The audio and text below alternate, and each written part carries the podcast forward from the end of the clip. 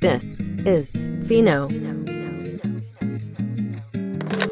Bienvenidos a This is Fino, un episodio especial con ocho insights importantes para ocho días que hemos aprendido en el transcurso de distintos proyectos creativos y culturales. Hoy estoy con Manuel, Cuaderno Negro. Hola. Yo soy Alberto Stangarone, Sunsplash, y vamos a estar conversando y rebotando ideas que están a veces detrás del proceso. Ideas que creemos que pueden ser bastante útiles para eh, marcas y también para gente que está en el entorno creativo.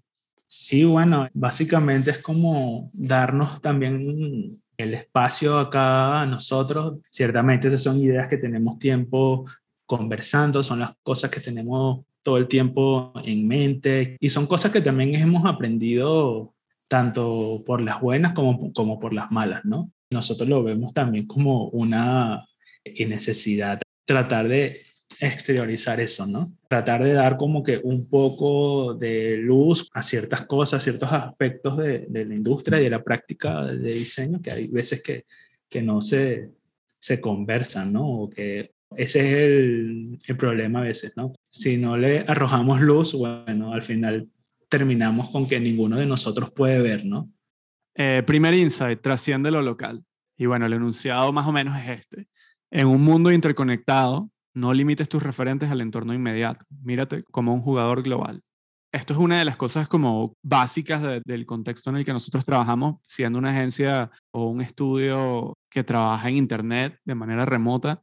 Nuestro entorno completo es totalmente descentralizado y creo que también nuestra filosofía está nutrida por un montón de influencias que vienen de, de todas partes y, y, y de muchas de nuestras nuestros referentes están en, en, distintas ciudades, nuestros clientes también, nuestros colaboradores también. Es algo como innato para el modelo de negocios que tenemos. Yo creo que antes uno se, uno se regía un poco por esa cultura local, sí. por esas eh, barreras o quizás esos entornos en los cuales uno interactuaba cotidianamente y ya ahora eh, nos vemos como jugadores globales y, y y todo el lenguaje y todo el desarrollo cultural del estudio está apuntando a, a esa inclusión de, de inputs, tanto de clientes como de colaboradores de todas partes, ¿no? Y eso es, es algo de lo que estamos bastante orgullosos. Sí, no, totalmente. Y también es el tema como de la cultura colectiva que se ha ido como que incrementando. Yo creo que también hay un ejemplo de cómo uno trasciende lo local, porque es que antes, hace, no sé, 15 años, digamos que había el mismo acceso a la información y uno podía conocer un montón de cosas, pero todavía uno vivía dentro de cierta manera rodeado de, de lo físico, ¿no? Y la, la interacción era como que súper importante, pero dentro de ese plano eh, offline, ¿no? Eh, de las revistas, libros, por lo menos en el entorno del diseño que yo recuerdo, ¿no? Yo, muchas de las referencias que yo tuve cuando comencé en diseño e ilustración eran cosas que compraba, ¿no?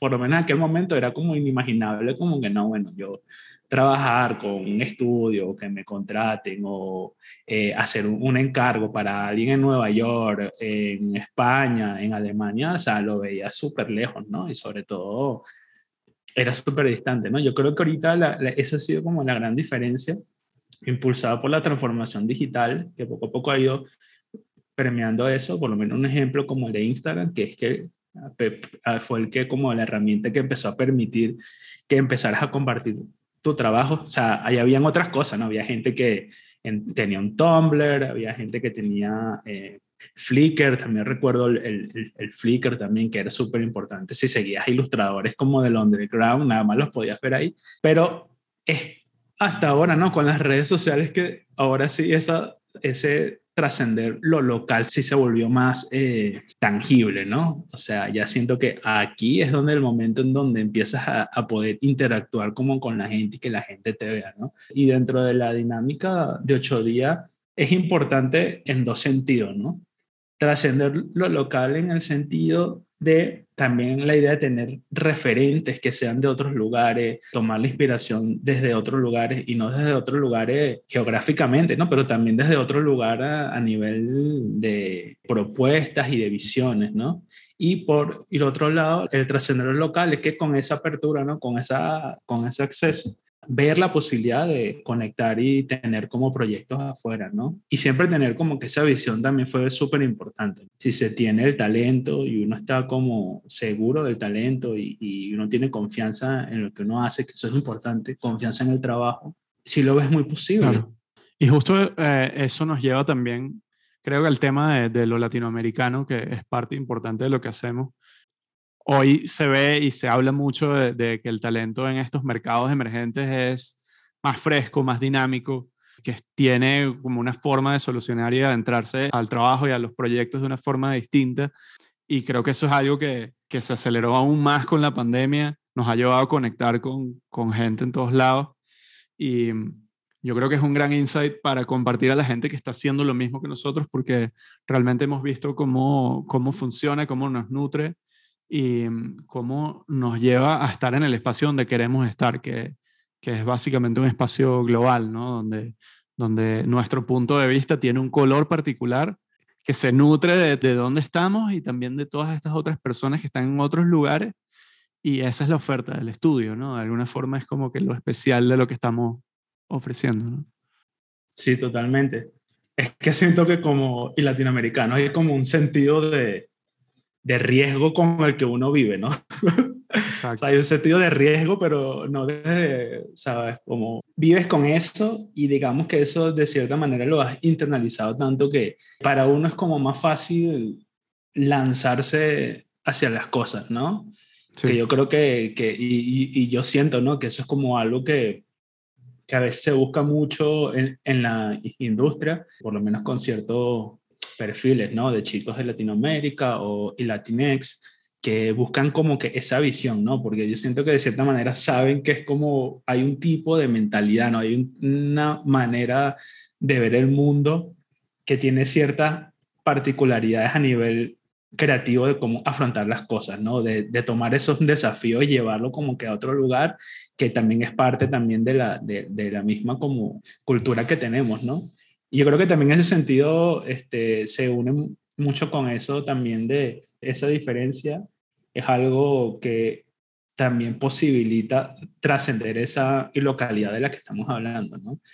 Y ahí también estaba pensando que si bien está cool trascender lo local, yo creo que también es como, es como cool también eh, ver la posibilidad universal que tiene lo local en tu entorno, ¿no? Que, eso también es súper importante, ¿no? Como que estaba eh, escuchando una charla de, unos chicos que, un estudio, ¿no? Bueno, no son un estudio, son como unos artistas, pero son los chicos que hicieron, eh, han hecho los artes y, y toda la parte gráfica para Boniver.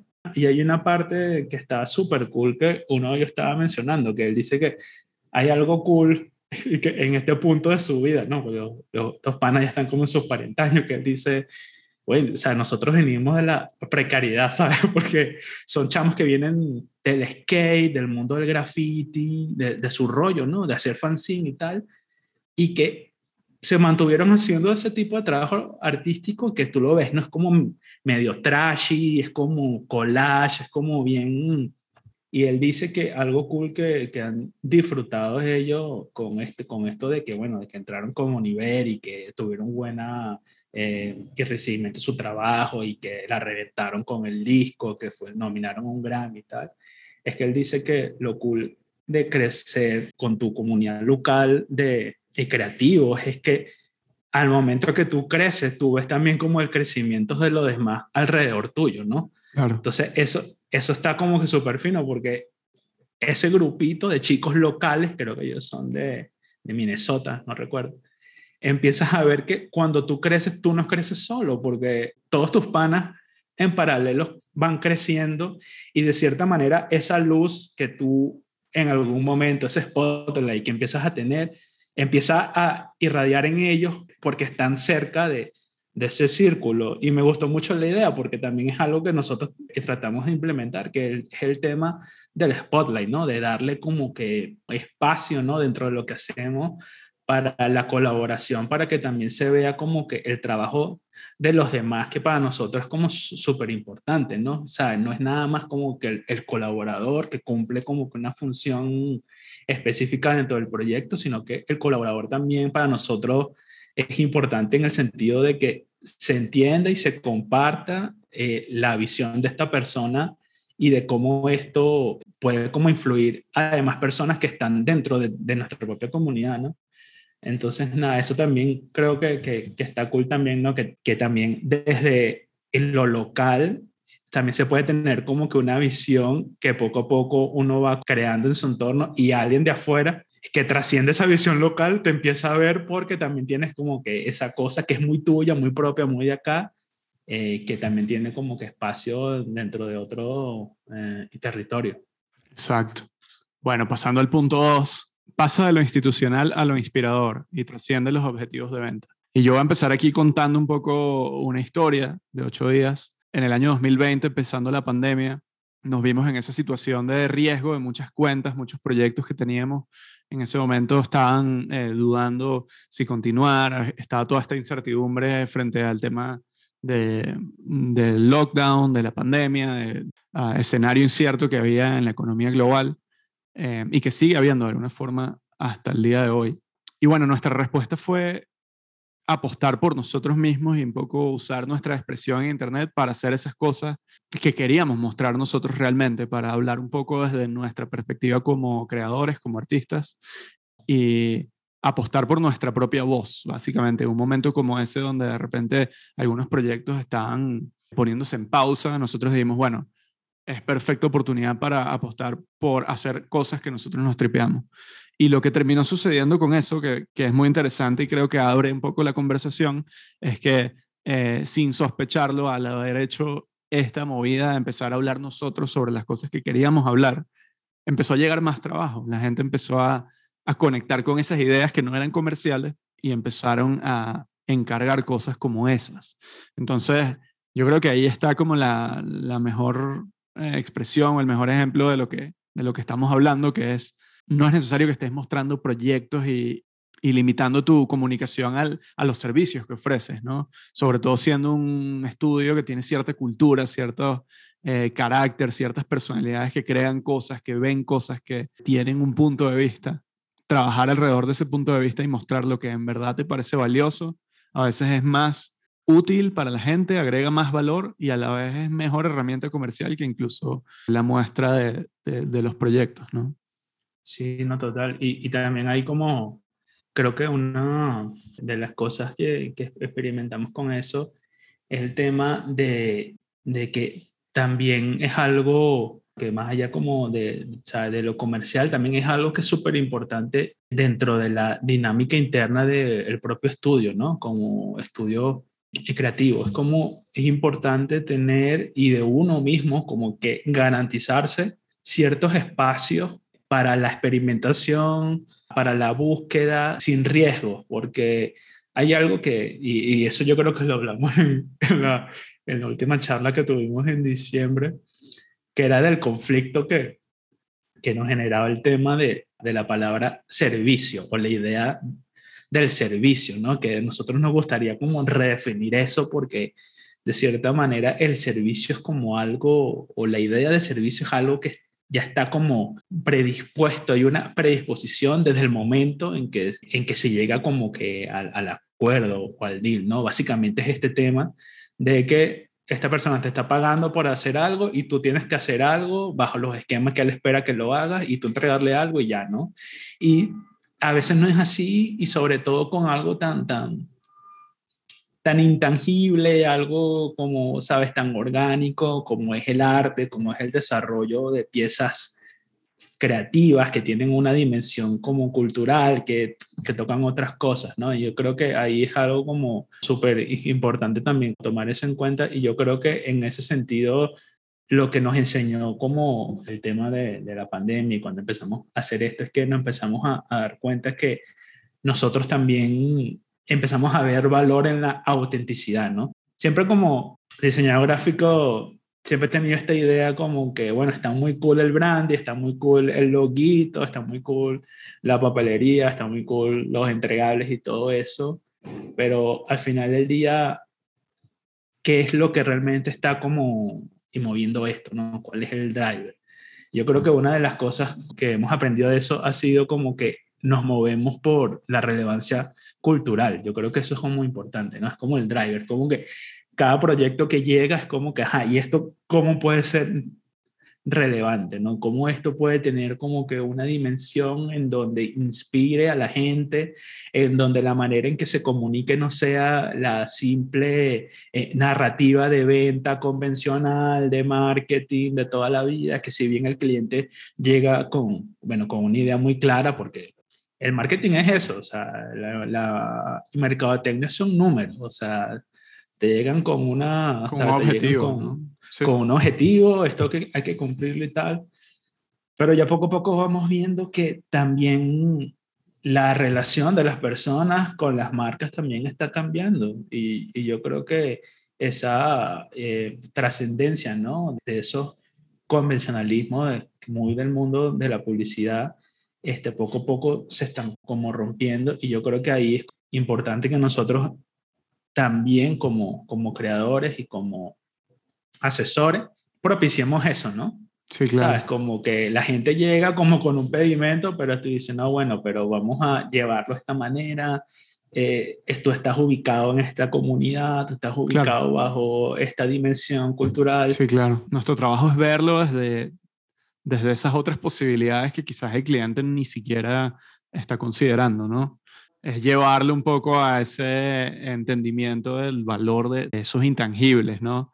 más allá de la venta del producto, eh, la cultura de la marca y la cultura de las piezas que generas para la marca son clave, ¿no? Total. Como tú dices, el, la relación ha cambiado porque el público también está más informado. No, y tiene más peso en su relación con, con la marca. O sea, una marca lo hace mal y tiene voz. Una marca lo hace mal y si mil personas se ponen de acuerdo en tuitear algo reventándola, eso tiene consecuencias, ¿no? Entonces ya empiezas a ver que la, que la comunicación no es intangible y que la autenticidad no se puede fingir eso es algo crucial. Tú no puedes como que pretender ser, ser cool, no puedes como que pretender estar dentro de, uno, de una audiencia determinada que comparte unos valores si realmente no los comparte. Yo creo que aquí el ejercicio está, y es como un poquito lo que nosotros tratamos de hacer,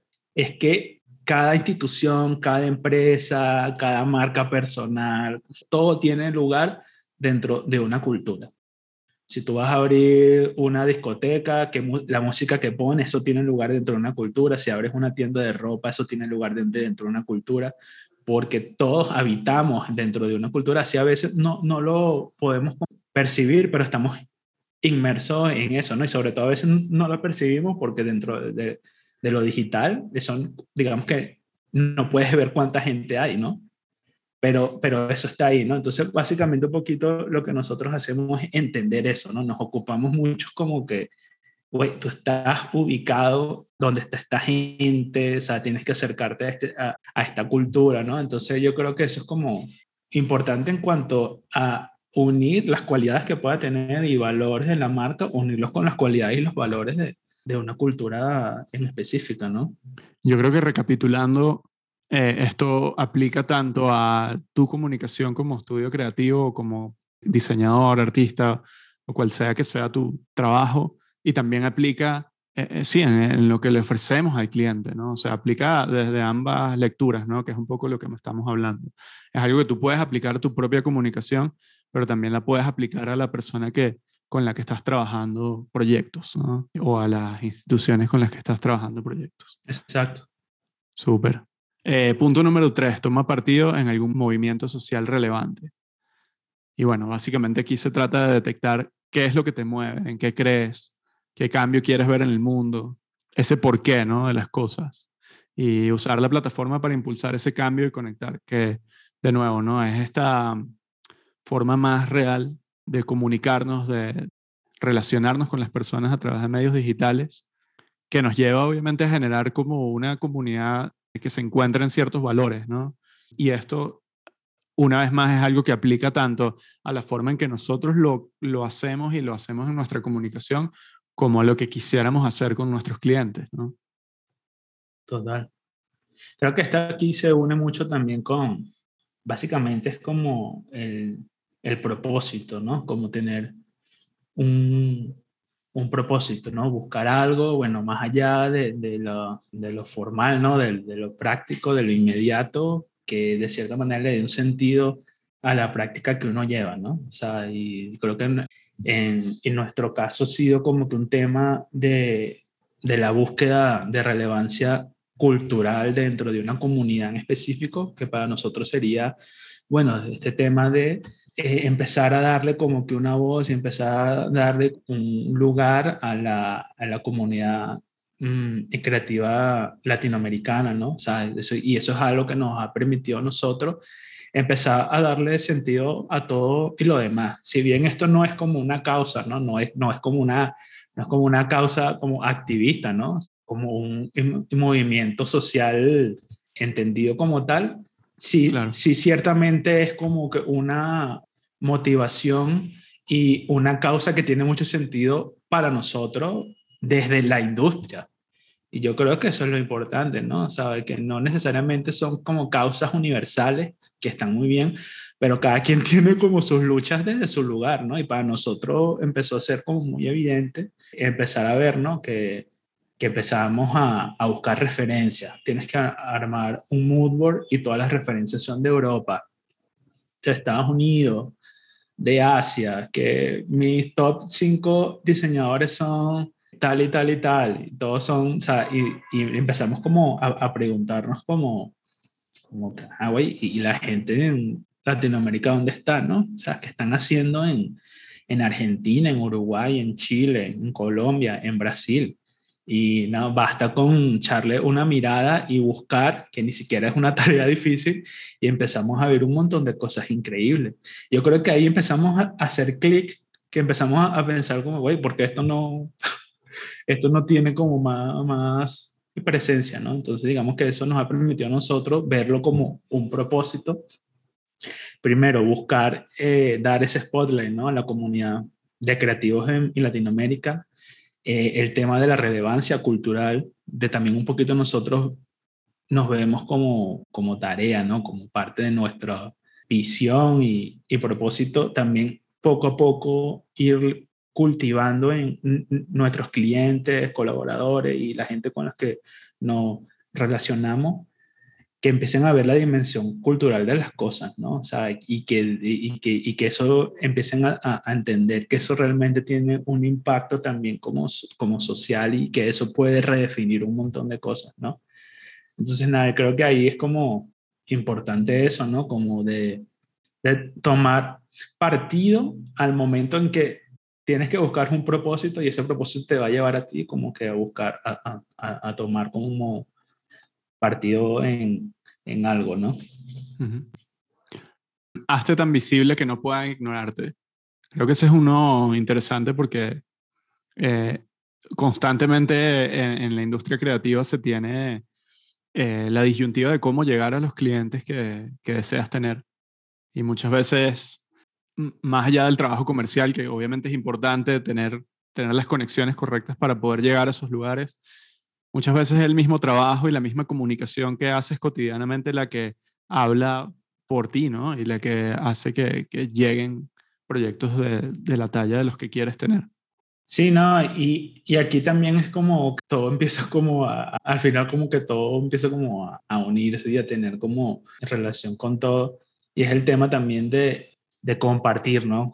Compartir conocimiento, compartir el trabajo, compartir, o sea, todo lo que tú puedas dar, lo das, ¿no? Y yo creo que ahí es importante también ver eso, ¿no? Verlo como no algo que, que se devuelve inmediatamente bajo la forma que uno quiere, sino que más bien verlo como un acto, ¿no? Porque es que también claro. eso es súper importante, ¿no? Verlo como, como un acto que uno estás hace. dando valor. Eso. Claro, estás dando valor constantemente y eso va generando ciertas energías que, que eventualmente conectan con otras totalmente, oportunidades. Totalmente, Es que, es que uno mismo se da cuenta. Yo creo que los momentos más donde yo me he sentido, ¿no? Que todo empieza a fluir, que todo el mundo está como conectado, que todo el mundo está haciendo todo bien y el cliente entiende eh, por dónde va el proyecto y todo se aprueba, que es demasiado cool. Es justo en ese momento en donde tú estás como que dando las cosas sin, sin, sin, sin tener un velo como que por delante de, de, saber, de tener como las intenciones más básicas, ¿no? Como que, no, bueno, que le guste esto, que, que me lo aprueben, que me paguen, sino como que empiezas como a, a estar como comprometido realmente con el proyecto y lo empiezas como que a, a disfrutar, ¿no? Eso es esencial, no puedes hacerla transaccionalmente, tienes que tener uh -huh. cierta eh, conexión real con lo que estás haciendo para que sí. salga lo mejor posible. ¿no? Sí, pero, pero yo entiendo que es difícil porque también entiendo que caes en ese vortex y hay veces que, por eso es que es importante tener a, tu, a tus peers ahí porque hay veces que entras en ese vortex de sí, trabajo. Puedes trabajo, perder trabajo, la perspectiva. Totalmente, claro. totalmente. Y yo creo que Pasa ahí es como, es como súper importante eso que, que, que estábamos diciendo anteriormente, de siempre uno poder garantizar dentro de las dinámicas del estudio, tener como que un espacio seguro que le permita como que a los miembros de, de, de, de ese team como experimentar, abrirse, explorar otros caminos, ¿no? Porque a veces no lo ve mucho, el tema económico es una presión muy grande, ¿no? O sea, como que, sí, güey, a mí me gustaría hacer este tipo de cosas cool, pero no, nada, estoy aquí en esta agencia haciendo, no sé, unas publicaciones para el buen fin y bueno, ¿sabes? Pero, claro. o sea, eso yo lo puedo como que eh, eh, entender, pero también... Claro, todo el mundo ha pasado por ahí en algún totalmente, punto. Totalmente, claro. totalmente, todo el mundo, todo el mundo.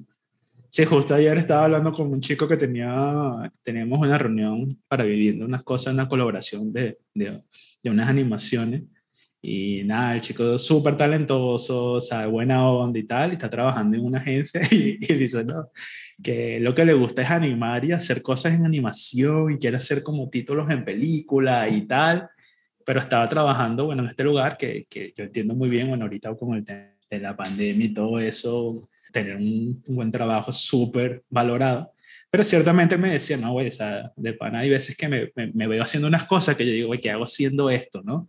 ¿Sabes? Pero yo creo que ahí lo importante es también tener ese, ese lugar y abrirse eh, eso, esos espacios para compartir el trabajo desde tu lugar. O sea, una, o sea, si bien estás trabajando ahí, no significa que no puedas como conectar con gente, escribir la gente, mostrar el claro. trabajo, crear como proyectos independientes. Por eso es que dicen, ¿no? Como y creando tu realidad, ¿no? Exactamente. Ir creando tu escena, tu cultura, tu público, tu, tu comunidad, tu, tus amigos. Claro, y, es que es muy y es muy loco porque a veces uno no lo ve tan claro, ¿no? Y, y yo creo que ese es, y ese es el conflicto con el tema de, del servicio que, que literal uno se empieza a ver ya como, como un asset dentro de una dinámica y no como una potencia creativa que puede generar cosas. Yo creo que ahí es donde claro. está como lo peligroso de eso, ¿no? Y yo creo que, que ahí lo importante es que en este tema, ¿no? De hazte tan visible que no pueden ignorarte, es el tema de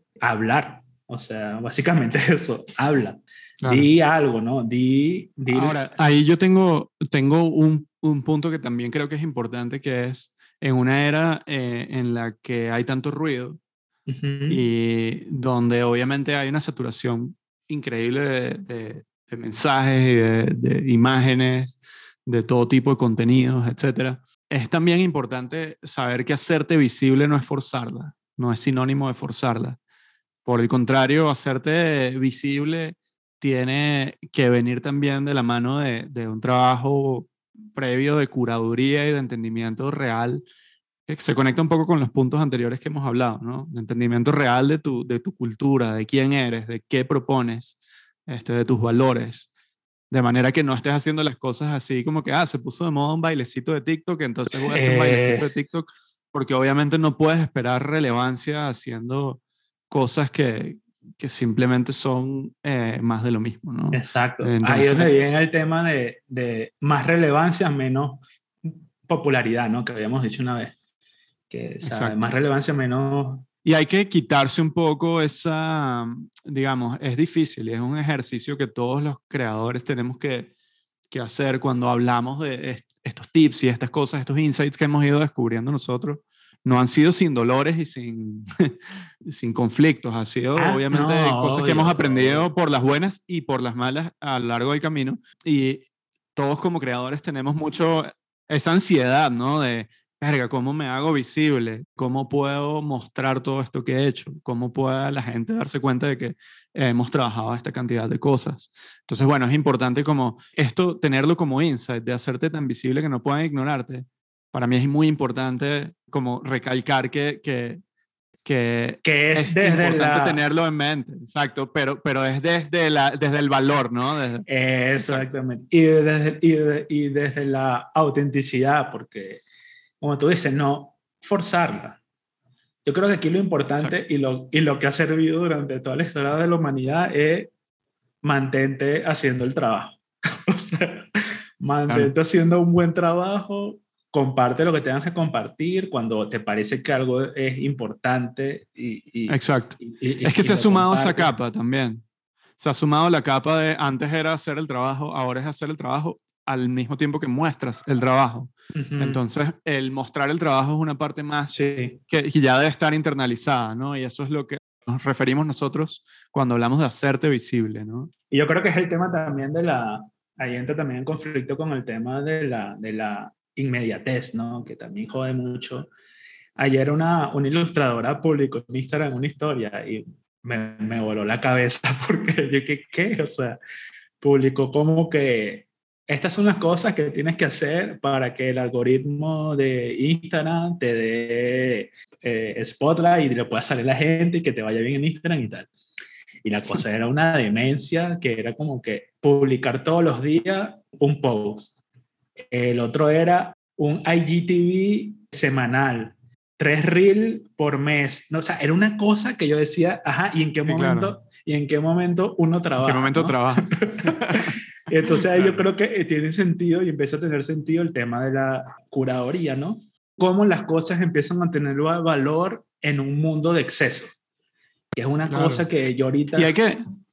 Yo, yo sumo ahí que hay que saber elegir las herramientas donde quieres hacerte visible, porque siendo honestos no tenemos tiempo para estar en todas Totalmente. A todo, al 100%. Es que no puedes Entonces, realmente, conectando con esa idea de en qué momento trabajas, tú puedes, puedes y debes elegir cuál es el canal que más se adapta a tus talentos, ¿no? Eso. No, no es lo mismo si eres un buen comunicador visual a que si eres alguien que escribe bien.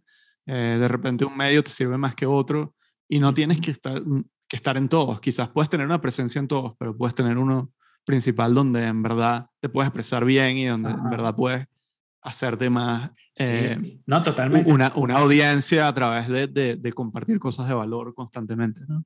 Y hoy en día una decisión como esa es una, eh, así, en el mismo momento es una decisión de principio. Hoy, hoy es crucial. Otro día estaba viendo un ilustrador que dijo, tenía como 100k y el güey dice, me cierro en Instagram porque ya no soporto esto. El que me quiera contactar lo ve en mi página, en un Tumblr o me escribe por correo. Y a mí y me gustó mucho porque te dice, güey, ese es una ese es un statement. Hay que tener, ese es un statement. Hay que tener mucho coraje para hacer eso. Claro, porque ese pan está diciendo, el que me quiera ver, quiere ver mi trabajo, estos son mis canales, ¿no? Y yo creo que ahí está, está fino también, como, también ese ejercicio, ir, ir probando, es que las plataformas que hay no son las únicas. Y eso es algo que a veces se nos, se nos, se, nos va de, de, de, vista, ¿no? Como que, que uno cree que si no es a través de este canal, no, no puede ser. Y en realidad empezamos a ver todo un auge. Ahorita hay un revival de la gente publicando en Tumblr y los Tumblr lo están tomando de nuevo como que ese editor de imágenes donde tú puedes crear como un universo curado eh, con tus imágenes, con tus textos y la gente sabe que si, con, si yo por lo menos, desde hace mucho tiempo ya, ya yo no veo referencia en Instagram, por lo menos.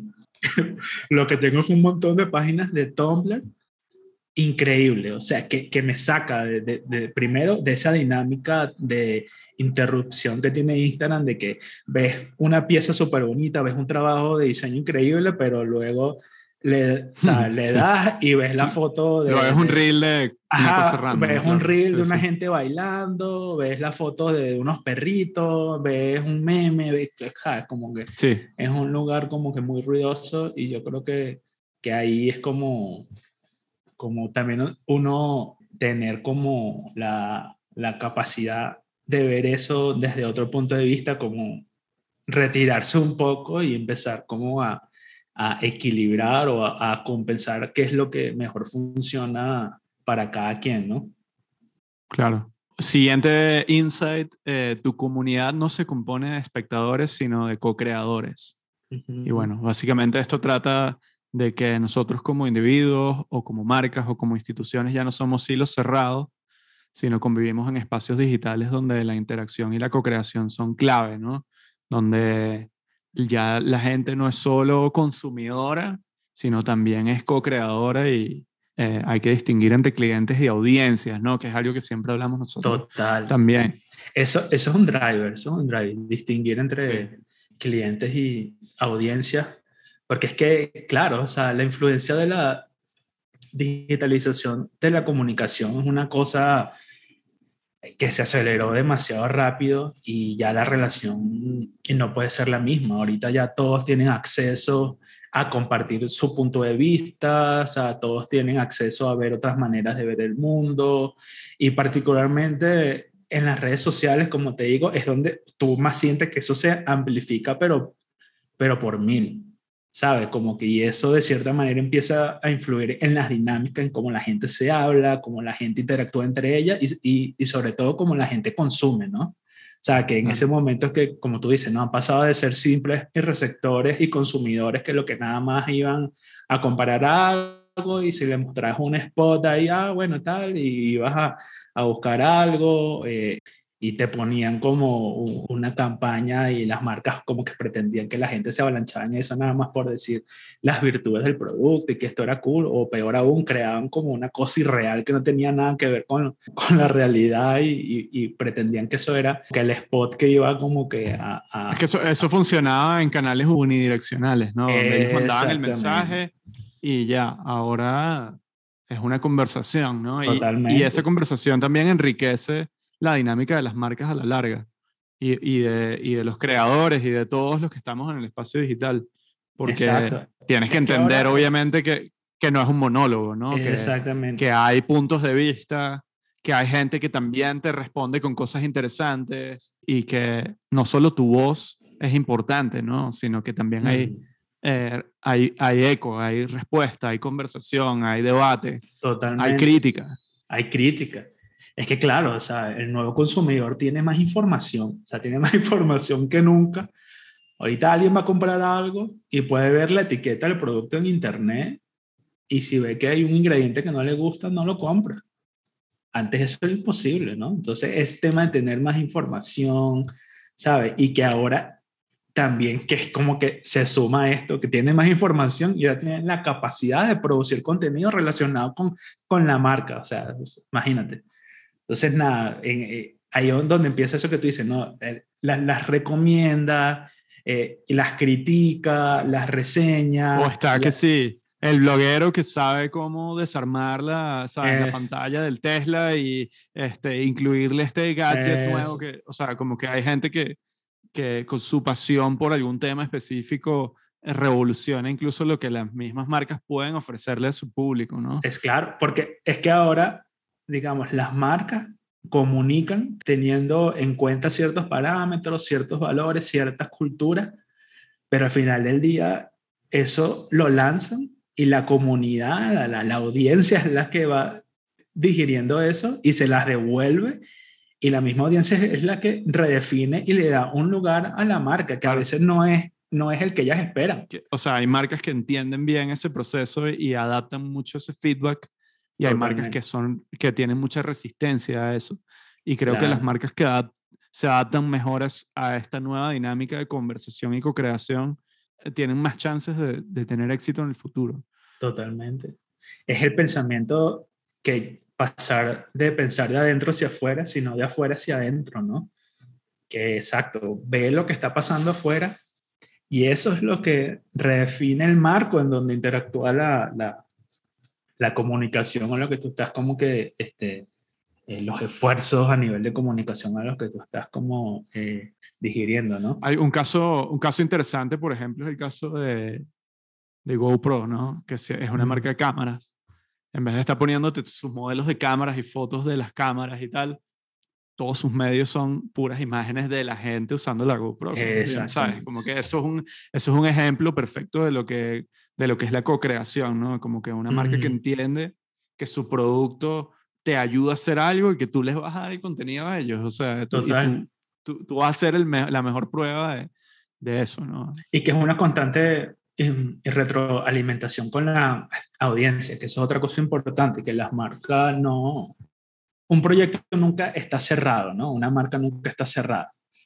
Eso es algo también como importante, ¿no? Como la gente va evolucionando todo el tiempo, ¿no? O sea, la audiencia evoluciona, la comunidad evoluciona, la comunidad empieza a tener interés en, en otras cosas, empieza a involucrarse en otras cosas, la marca se tiene que adherir a eso y ir como que eh, navegando ese, ese trayecto también. Y navegar ese trayecto tiene que ver con el tema de el compromiso.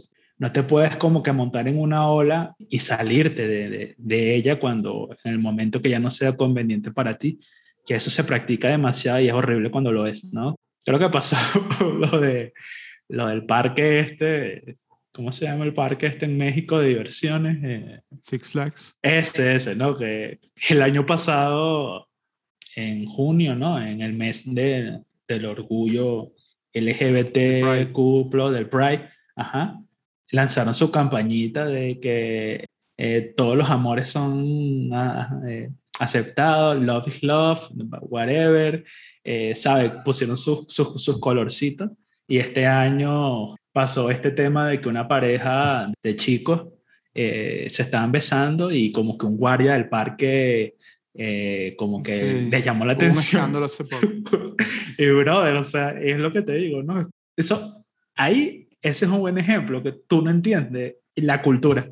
Sí, es una marca. haciendo las cosas desde donde no hay una conexión desde lo creativo a la ejecución real de las cosas. Que Totalmente. Eso pasa mucho, ¿no?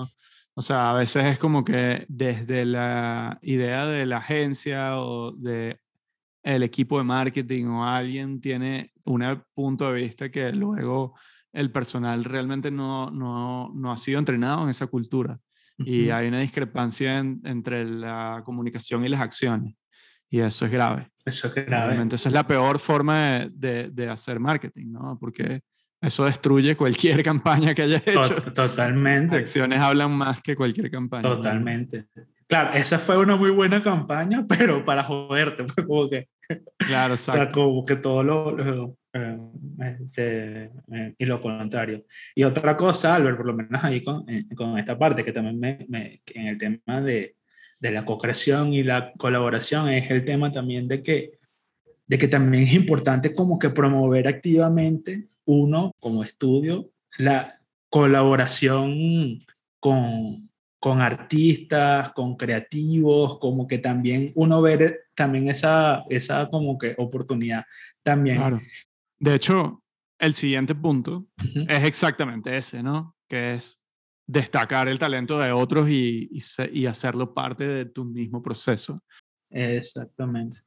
Que va totalmente conectado con esto que estás diciendo, ¿no? Es, es, es un poco esa idea de, de, de de co-crear como parte esencial de lo que es tu comunicación y, saber que no solo tu voz es importante. Y si puedes aprovechar la oportunidad que tienes para darle el spotlight a otras personas que están haciendo cosas interesantes, eh, para honrar un poco esa cultura de la que tú vienes o de la que tú eres parte de otras personas que también te inspiran, pues es lo mejor que puedes hacer en tus redes, ¿no? O en tu comunicación en general.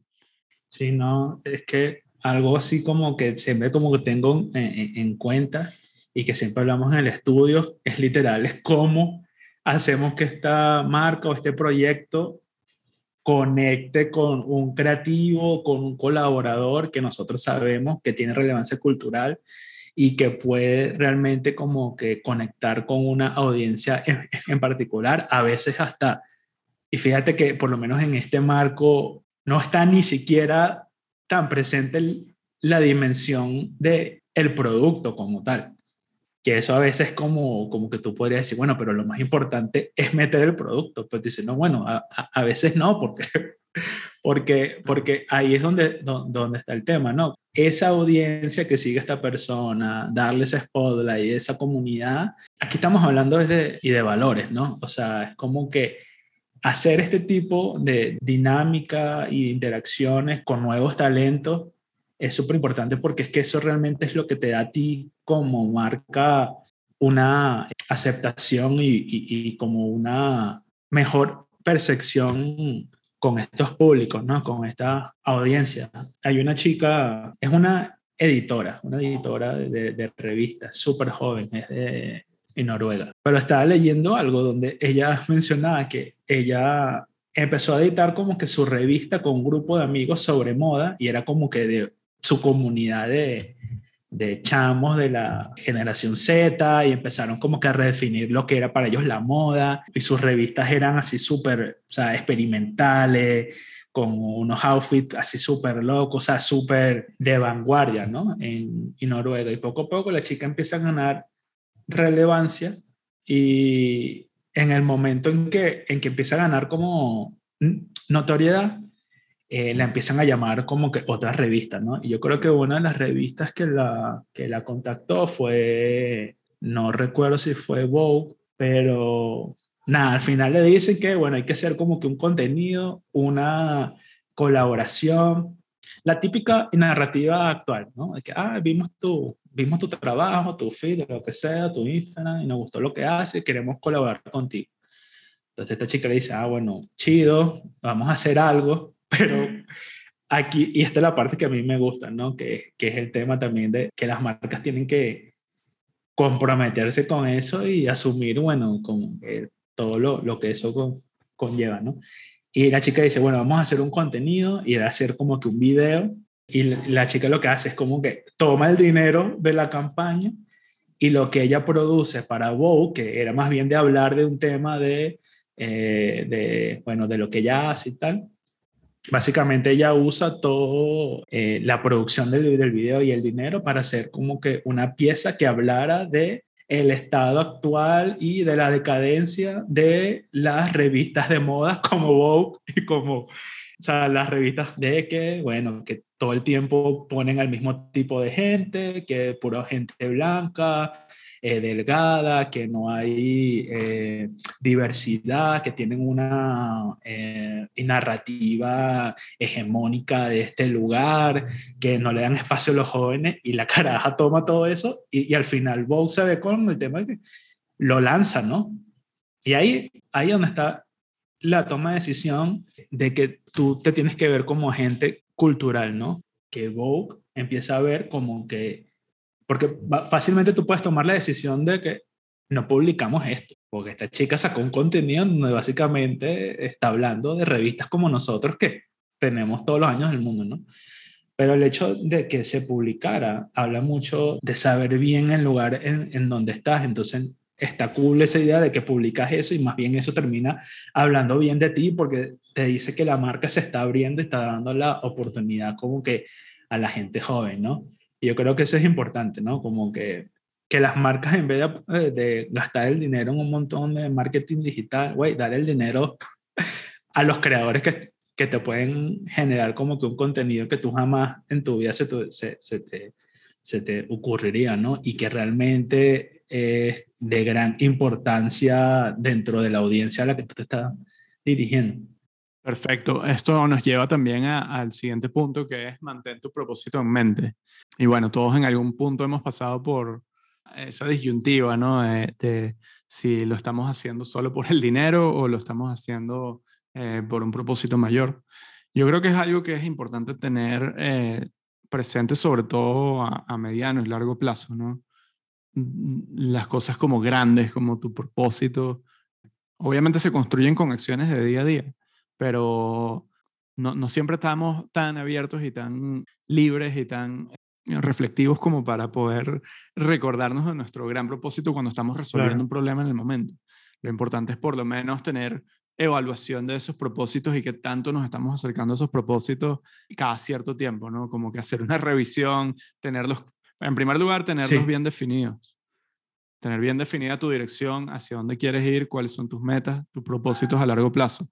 Pero este, también tener como Ujú. checkpoints a lo largo del camino, ¿no? Tener puntos en los que tú y con tu equipo y con tus clientes incluso esté dispuesto a evaluar si estás en la dirección correcta o no y también hacer las correcciones que sean necesarias. Sí, no, total. Y yo diría que uno tiene varios como propósitos, ¿no? Que vas como construyendo, adquiriendo, porque también el propósito al final del día es una revelación, ¿no? El propósito no es como, ¿sabes? Algo como que, o sea, es muy personal. O sea, no es como que todo el mundo sabe cuáles son los propósitos de un estudio. O sea, no, o sea, cada quien consigue el suyo y yo creo que ahí como que lo importante es tener como que ese gran propósito, ¿no? Como el main, ¿no? Como que el principal, el que realmente te da como el norte, como el driver, y puedes ir como que eh, adquiriendo otros en el camino.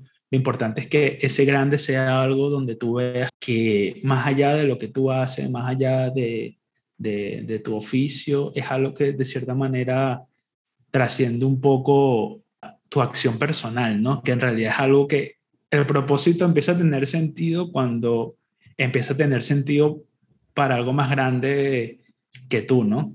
Y está bien tener propósitos personales, ¿no? Ah, mi eh, propósito es aprender a, eh, no sé, a poner música como DJ y todo, bueno, está bien.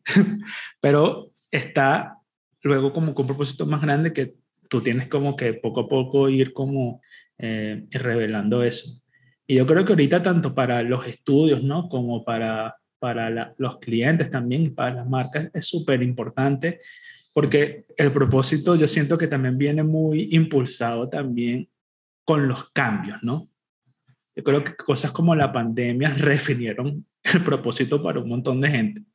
Decía, Y le dieron mucho más tiempo también para evaluar para evaluar totalmente. las cosas, ¿no? Y eso es algo que se está viendo mucho en, en, nuestra generación y en las que vienen abajo, ¿no? Cómo abordan todo, cómo abordan el trabajo, cómo abordan eh, las relaciones sociales, la familia, las relaciones personales, la salud mental, o sea, todo lo ven ya desde, desde una perspectiva que está muy vinculada con su propósito de vida, ¿no?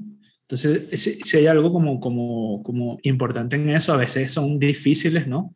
Este, lograr, pero eh, son cambios que se tienen que dar, ¿no? Yo también diría que en el tema con lo de las marcas, es que al momento en que las personas se empiezan a dar cuenta de que hay que buscarle como que un sentido, ¿no? A lo que hacen, más allá del trabajo, más allá de lo convencional, más allá de la, del status quo, eso va a permear también la, la, relación con las marcas, ¿no? Y yo creo que es importante claro. que también las marcas se empiecen a dar cuenta de eso, de que, y, y, eso es algo que yo veo como inevitable, yo siento que tener un propósito se va a volver algo tan esencial.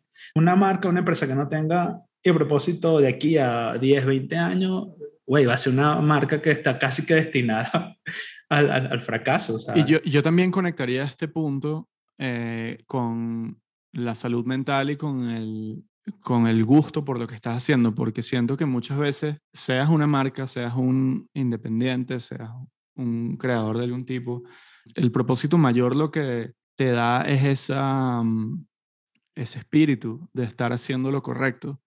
Y uh -huh. hay mucha alienación y hay mucha ansiedad y hay mucha depresión que viene a, por la falta de propósito.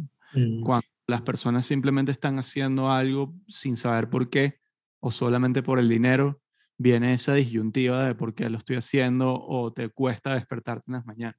Entonces siempre es súper importante tener un propósito en mente porque eso es una de las claves para poder despertarte, hacer las cosas y saber que estás en la dirección correcta, ¿no? Incluso en los momentos más oscuros.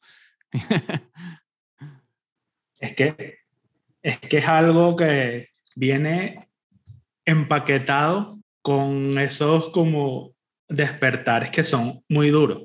El propósito, yo siento que no llega como que, o, o, no lo ves cuando estás como que cegado o estás como inmerso en algo. Eh, el propósito viene cuando viene el, el, golpe, ¿no? Cuando viene como que el, el, coñazo. Por eso, que, por eso que son tan, tan, tan rudos, ¿no? Que está esta idea como que, y primeramente es algo como que inimaginable, ¿no? Que tú dices, bueno, esto no hay manera. luego cuando lo inimaginable llega, tú puedes ver las cosas como que, bueno, esto es imposible, pero eventualmente es, se vuelve inevitable, ¿sabes? Es como eso, ¿no? Como que y, y, y, esa ha sido como la experiencia como con, con, con, la pandemia, ¿no? Como que el primer momento es una cosa inimaginable, nadie se puede imaginar eso. Y luego cuando llega, es imposible pensar que, bueno, es imposible que yo cambie mi manera de hacer las cosas, es imposible que yo viva mi vida así, pero empezamos a ver que es inevitable, y ahorita es inevitable. Y esa redefinición, esa cosa, llega con eso que es inevitable y eso es lo que te fuerza a ti como a dar ese paso adelante para para ver las cosas desde otro punto de vista. Perfecto. Y bueno, para concluir el último insight, el insight número 8, es un equipo es tan bueno como la suma de sus partes. En ocho días hemos tratado de, vernos a nosotros mismos y entender que es importante nutrirnos, capacitarnos, apoyarnos también en las eh, exploraciones individuales de cada uno, crear ciertos espacios de colaboración y de, sí, de nutrir un poco las visiones individuales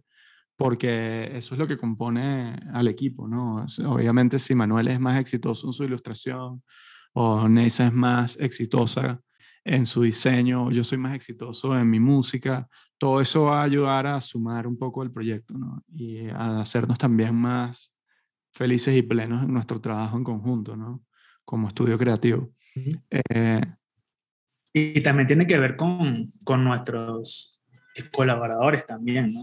Claro internamente nosotros como equipo, pero también en relación con, con, con, nuestros eh, amigos y, colaboradores, que, que también obviamente uno va como también aprendiendo cosas nuevas y mejorando, ¿sabes? Como desarrollando mejor tus habilidades cuando estás cerca del, de, y ves el trabajo de otro de cerca, ¿no? Así es. Con esto hemos cubierto ocho insights que son esenciales para nosotros, que hemos ido aprendiendo a lo largo del curso de varios años de experiencia en distintos tipos de proyectos creativos que tienen que ver con el diseño, em, la narrativa de marca, el branding, eh, la música, el arte, la cultura, etc. Em, ¿Algo más que agregar, Manuel? Básicamente esto es como un poquito compartiendo lo que sucede del otro lado, ¿no? Yo siempre he tenido como que la sensación de que la comunidad creativa, ¿no? Y todos estamos muy inmersos, ¿no? Dentro de nuestro eh, trabajo personal, pero pocas veces uno tiene tiempo para relacionarse con la gente desde otra dimensión, desde otra frecuencia que no sea la de trabajo como resultado, ¿no? Porque el resultado es lo que todos vemos, ¿no? El resultado es lo que, lo que se comenta, ¿no? El resultado es lo que da la cara de lo que uno hace, pero el proceso es una cosa súper importante, lo que hay adentro, la cultura interna de cada quien, las relaciones. Entonces yo creo que este tipo de espacios, ¿no? Y básicamente lo que queremos como y promover con, con el podcast y el TC Fino es que también existe una conversación en torno a la parte interna, que es súper importante y me parece que es hasta eh, lo más importante que, que, tienen los estudios y las personas, ¿no? Entonces, nada, es como compartir, tener el, el, el, feedback de la gente, compartir como que punto de vista, unir. Uno aprende y crece y se desarrolla mejor cuando está cerca de otros, ¿no? Cuando ves el punto de vista de otro de cerca, cuando, cuando empiezas como a contrastar tus ideas con las de otro. Entonces, nada,